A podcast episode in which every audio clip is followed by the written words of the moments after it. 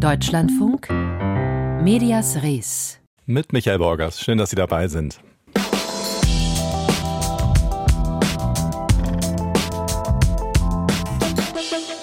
Eine Ehefrau, die von einem politisch motivierten Fall spricht, die beklagt, dass die Regierung eines Landes sogar, Zitat, ein Mordkomplott gegen ihren Ehemann schmiedet.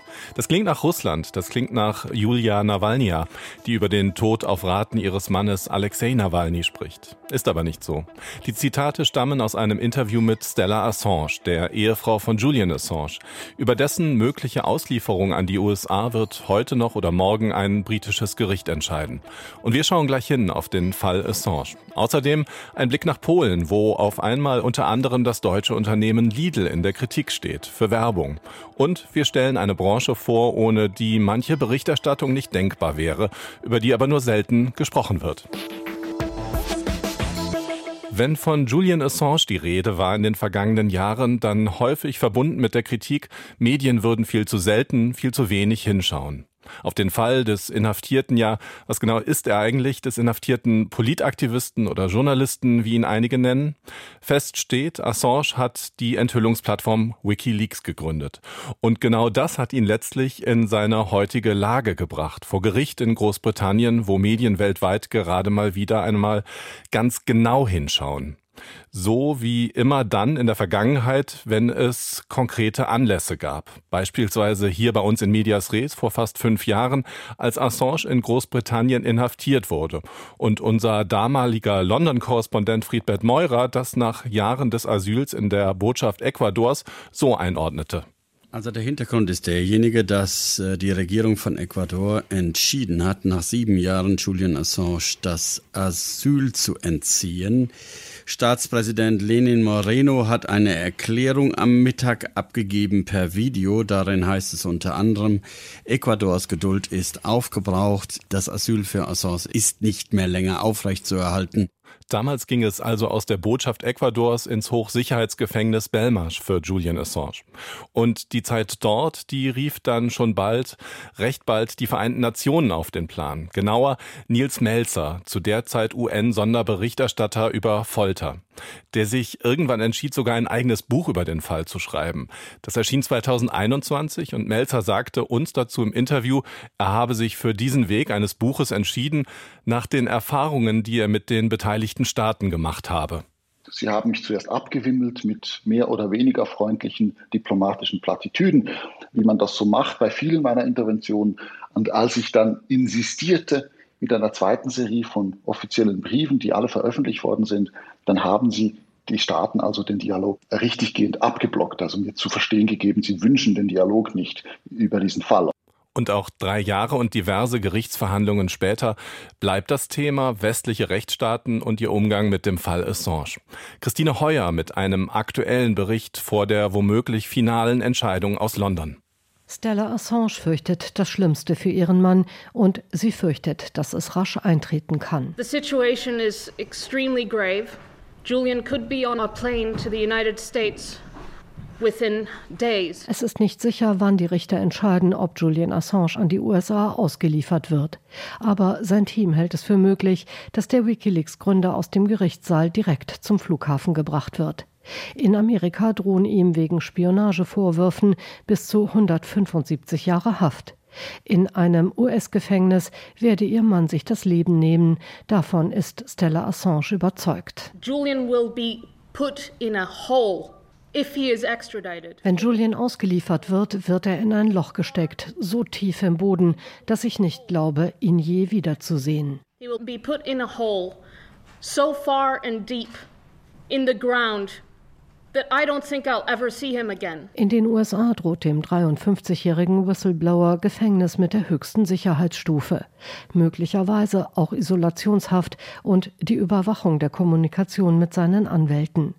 Angesichts seiner Suizidgefährdung hatte die erste Instanz in Großbritannien seine Auslieferung abgelehnt, was später revidiert wurde.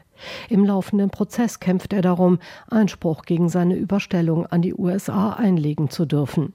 Selbst wenn er gewinnt, geht es also nicht um seine Freilassung. Verliert er, ist der britische Rechtsweg ausgeschöpft.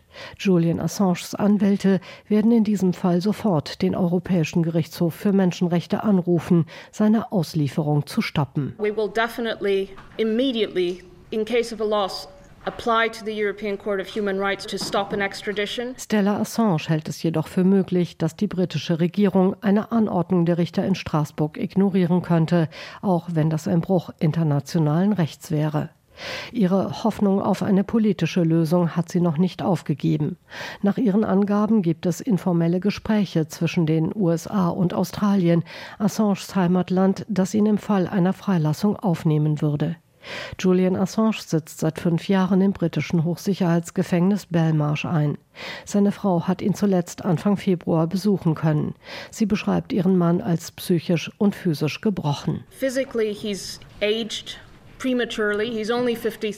er ist vorzeitig gealtert. Nach seinem leichten Schlaganfall 2021 muss er Medikamente nehmen. Und nach fünf Jahren in einer sechs Quadratmeter Zelle hat er alle möglichen Gesundheitsprobleme. From being in a three by two meter cell for five years. He's in there for over 22 hours a day. Stella und Julian Assange haben gemeinsam zwei kleine Kinder. Was für ihren Vater dieser Tage auf dem Spiel steht, verschweigen die Eltern ihnen, um sie zu beschützen. Julian and I protect the children. They don't know, frankly. They don't know. And I don't think it's fair on them to know what's really going on. Stella Assange in einem Beitrag von Christine Heuer. Die Anhörung im Verfahren zur Abschiebung ihres Mannes Julian Assange hat heute Vormittag übrigens ohne ihn begonnen. Assange gehe es nicht gut, teilte sein Anwalt mit.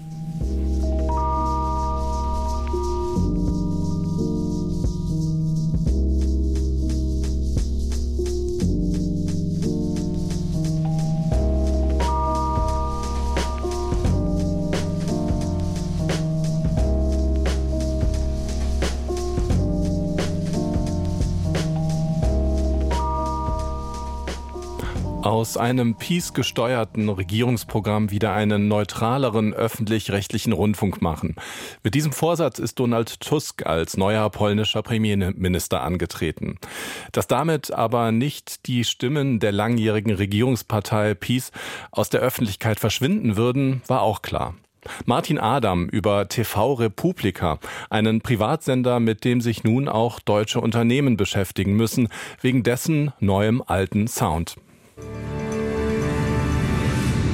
Minęła 19. Dobry wieczór Państwu, Danuta Holecka. Zapraszam na prawdziwe polskie wiadomości. Danuta Holecka begrüßt zu den, Zitat, echten polnischen Nachrichten. Holecka ist in Polen ein bekanntes Gesicht. Als Nachrichtensprecherin stand sie beim staatlichen Fernsehen TVP für die Realität, wie sie die Peace-Partei sieht. Mit Deutschland und der EU als feindlichen Mächten und dem neuen Premierminister Donald Tusk als deutschem Agenten. Jetzt liest Danuta Holecka die Nachrichten bei TV Republika. Und hier sind sie alle, die Politikerinnen und Politiker der Peace, vor allem aber die Stars von TVP.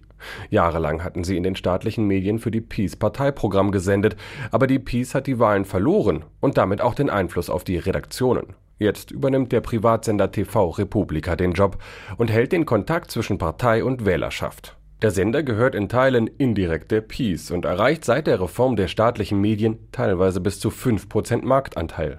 Mit einer Mischung aus stark gefärbter politischer Berichterstattung, Teleshopping und teilweise radikalen Kommentaren.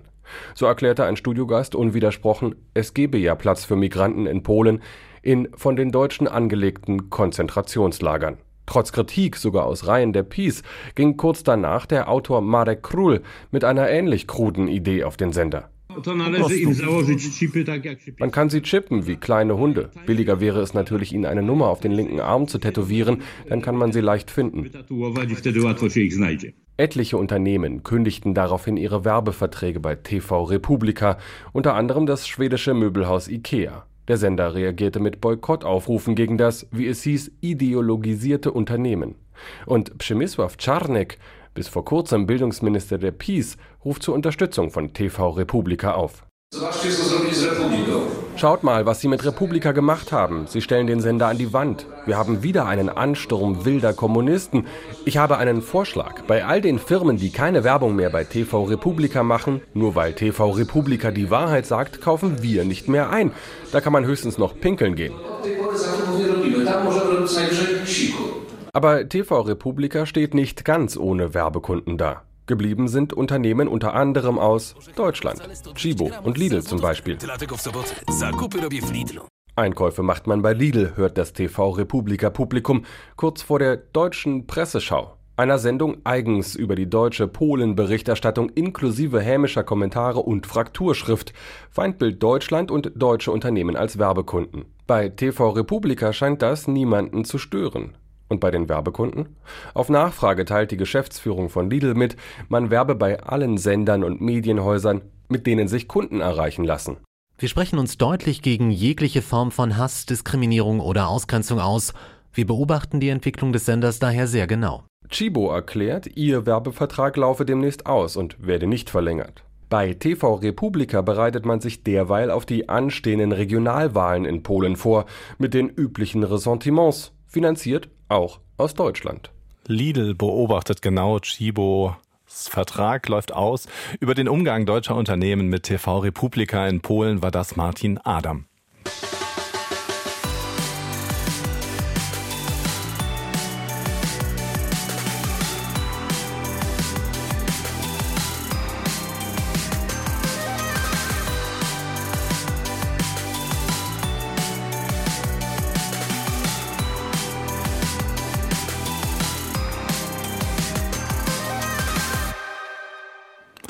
Sport im Fernsehen. Früher war das vor allem Sport in frei zu empfangenen Sendern. Zunächst nur öffentlich-rechtlichen, dann auch privaten. Bezahlangebote wie Premiere, das heutige Sky, taten sich lange Zeit schwer in Deutschland. Das hat sich inzwischen geändert. Entsprechend kompliziert sind die Verhandlungen über Sportrechte am berühmten TV-Pokertisch geworden. Ein Markt, auf dem dann sogenannte Sublizenzen immer wichtiger werden, wie Kevin Barth aufzeigt, auch am prominentesten Beispiel der vergangenen Monate. Und jetzt wissen Sie es auch. Das gibt es nicht. Deutschland ist Basketball-Weltmeister.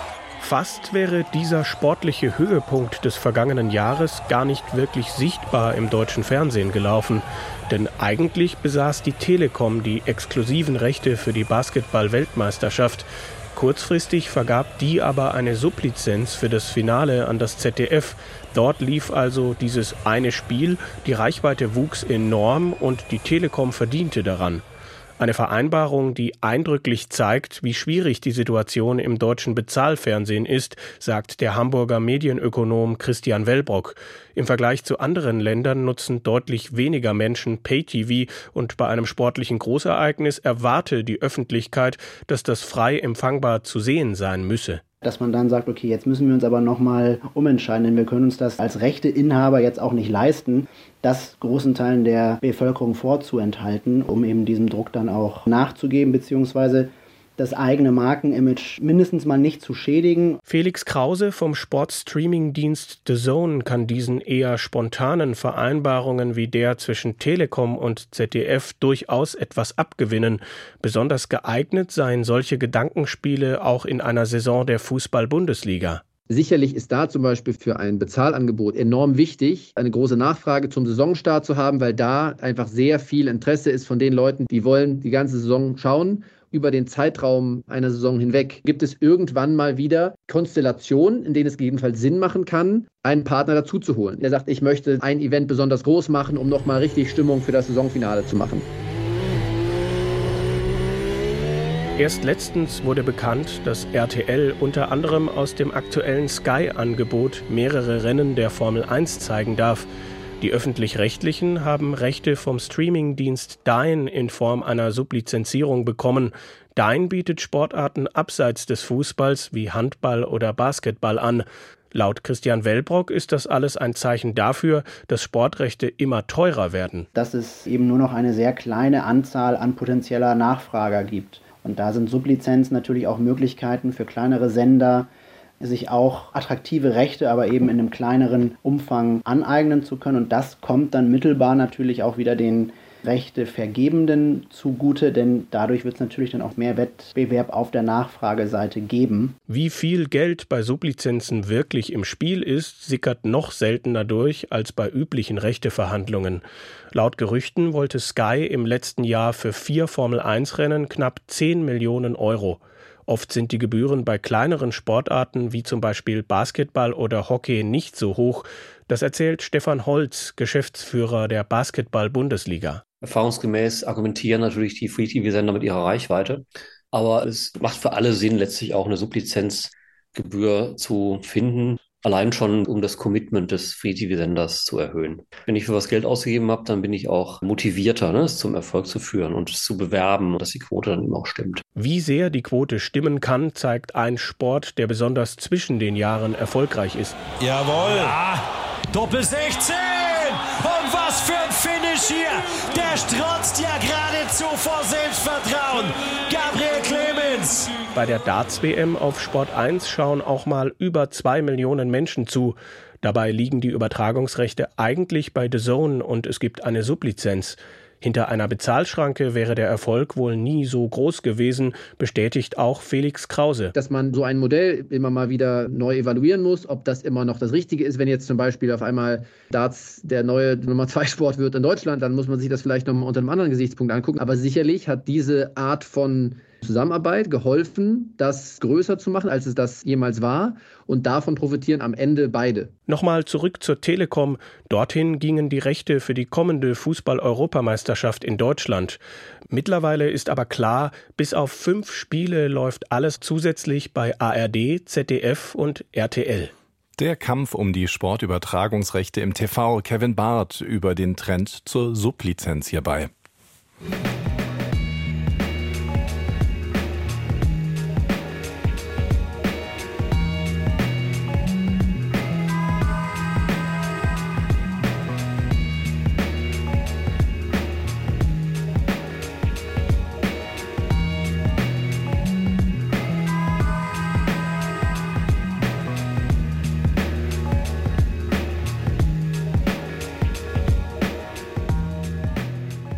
Die Welt der Medien ist bekanntlich bunt und vielfältig.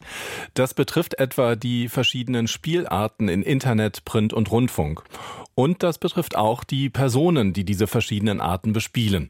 Die da wären die bekannteren Gesichter vor der Kamera, die meist etwas weniger bekannten Stimmen oder Autoren mit Namen, aber ohne Gesichtserkennung quasi, und die öffentlich meist namenlosen, die hinter den Kulissen. So wie der Mann, den wir Ihnen jetzt vorstellen werden, obwohl der bei seiner Arbeit auch mal US-Präsident sein kann. The President of the United States.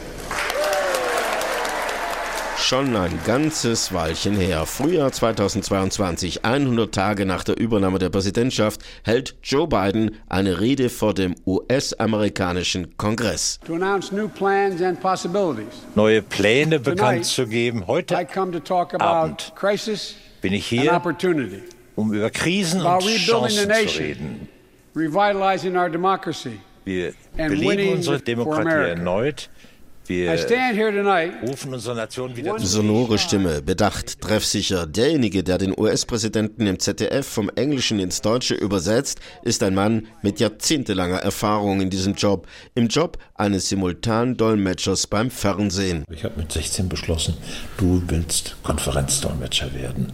Das machte mir Spaß. Wir waren mal auf der Insel Mainau und in einem Saal standen noch so ein paar mobile Simultankabinen und dann hat jemand, der uns da durchgeführt hat, gesagt, da sitzen die Dolmetscher, das sind so internationale Paradiesvögel, die heute in Paris sind und morgen in Rom und übermorgen in London. Und da habe ich gedacht, wenn du nicht Sprachenlehrer werden willst, dann ist das was für dich. Gesagt, getan. Der damals 16-jährige Jürgen Stähle studierte Sprachen, besuchte Dolmetscherschulen, unter anderem in Germersheim und in Genf. Heute ist er 75, blickt von seinem Zuhause in einer noblen Wohngegend hinunter auf den Stuttgarter Kessel und erinnert sich an damals, vor 40 Jahren. Das Telefon klingelt am anderen Ende der Leitung des ZDF. Dann kam eines Tages ein Anruf, der zweite Herztransplantationsempfänger, ein Mensch aus Marseille, der kam im Gesundheitsmagazin Praxis vom ZDF und da hat sich irgendwann jemand den Namen, meinen Namen mal genannt und fragt doch den mal. Und das war mein erster Einsatz beim ZDF und dann kurz danach das Sportstudio. Jürgen Stähle wurde in der Folge nicht nur einmal, sondern viele hunderte Male angefragt vom ZDF, aber auch von den ARD-Anstalten. Sportler dolmetschen, Politikerinnen und Politiker, Adlige, Showstars. Lisa Kostner, freue mich sehr, dass das heute geklappt hat und ich habe Sie eben beobachtet, als hier der Einspieler lief. Sie haben ein paar Mal sehr freundlich gelacht, ein paar Mal ein bisschen beschämt zur Seite geschaut, als sehr viel geschmust wurde in diesem Einspieler eben. Sind das schöne Erinnerungen, die da wach werden? um, yeah, they are, they are memories and, uh, ja, Erinnerungen sind das. The die Filme waren eigentlich, glaube ich, immer interessant für die Zuschauer. Als Jürgen Stähle den US-amerikanischen Schauspieler Kevin Costner in der ZDF-Talkshow Markus Lanz übersetzt, meint man ein wenig Schmunzeln im Tonfall des Simultandolmetschers herauszuhören.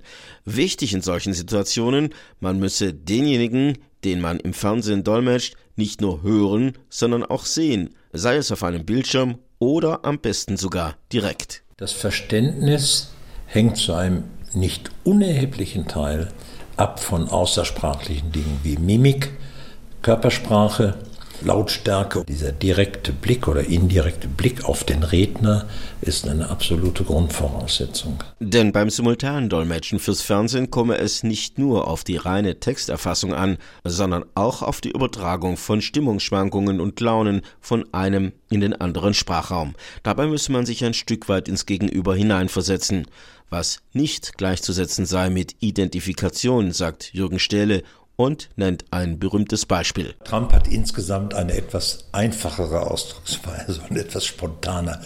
Aber ich bin der Meinung, wenn jemand sich auch rüpelhaft ausdrückt, dass ich den Zuhörern eigentlich nicht entziehen kann, was die Hörer des Originals ja auch mitbekommen. Und da muss ich jedes Mal wieder entscheiden und habe mich immer entschieden, auch bei Trump das durchaus als Register, Sprachregister oder sprachliches Niveau auch hörbar zu machen. Für seine Technik des Simultandolmetschens im deutschen Fernsehen bekam Jürgen Stähle vor nahezu einem Vierteljahrhundert den Grimme-Preis in der Kategorie Spezial. Den sieht der Wahlstuttgarter ein Stück weit auch als Auszeichnung für seine ganze Zunft, die in den Medien weitgehend unsichtbar arbeitet, ohne die aber vieles gar nicht darstellbar wäre. Jürgen Stähle muss schnell mal ans Telefon was klären. Ich arbeite unter anderem für das ZDF als beratender Dolmetscher. Die rufen mich an, wenn sie heute Abend einen Dolmetscher, eine Dolmetscherin brauchen, egal welche Sprache. Und das mache ich seit vielen Jahren und die Besetzung ist mir gerade auch gelungen. 75 Jahre und kein bisschen arbeitsmüde. Solche Anfragen bekommt Jürgen Stähle häufig.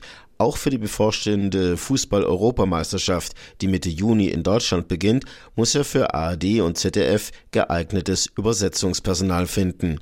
Und dabei ist für ihn jetzt schon klar, dass ich mich da so oft wie möglich besetze und dass ich die Termine, an denen Französisch und Englisch gefragt wird, dann selber bestreite. Jetzt kommen Sie irgendwann mal in eine Phase, wo Sie sagen, schön, dass die mich noch wollen. Ich mache das jetzt so lange. Aber ich bin natürlich auch sehr an Fußball interessiert und verfolge das auch regelmäßig. Ja, ansonsten ist es auch immer, wenn es weitergeht, auch eine Auszeichnung.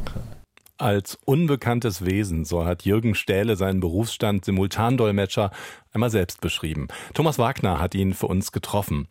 Und zum Schluss noch ein Blick in die Ukraine, ein Programmtipp und die Aussage einer Oppositionspolitikerin daraus. In dem Einheitsfernsehen, dem sogenannten Telemarathon, kommen ausschließlich die Regierungspartei sowie Präsident Zelensky und sein Team zu Wort, als ob alle anderen nicht existieren würden. Ukraine Sorgen der Opposition vor einem Demokratieabbau. Darum geht es heute Abend im Hintergrund von Sabine Adler ab 18.40 Uhr. Hierbei auch um Fragen der Pressefreiheit. Vorher aber natürlich nach den Nachrichten noch gleich der Büchermarkt. Das war Medias Res mit Michael Borgers. Schön, dass Sie dabei bleiben.